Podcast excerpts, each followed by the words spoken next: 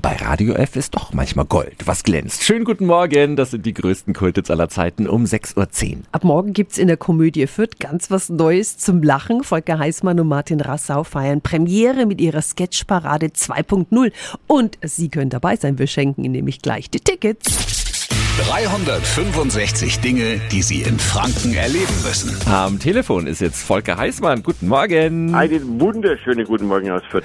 Die Idee zur Sketchparade ist während der Pandemie entstanden, als euer gesamtes Ensemble nicht die normalen Stücke spielen konnte. Kam so gut an, dass es jetzt wieder die Mischung aus Sketch, Tanz und Gesang gibt. Was ist denn daran 2.0? Ja, neue Sketche braucht das Land, die jetzt schon ein bisschen auch mit der Situation zu tun haben.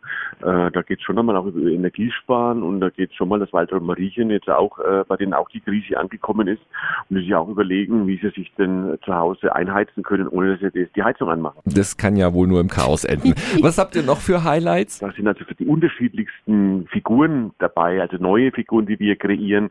Das sind ja auch alle Sachen bei uns, die sehr spontan entstehen. Es sind sechs Sketche, die wir noch nie gespielt haben, die dann morgen Abend Premiere haben werden. Und da freuen wir uns schon gescheit, weil wenn ich allein die Kostüme sehe, die da hängen, äh, lache ich mich schon schlapp, wie man da wieder ausschaut.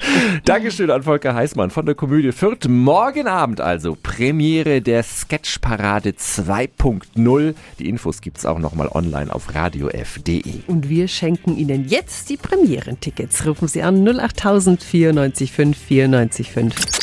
365 Dinge, die Sie in Franken erleben müssen. Täglich neu in Guten Morgen Franken um 10 nach 6 und um 10 nach 8. Radio F.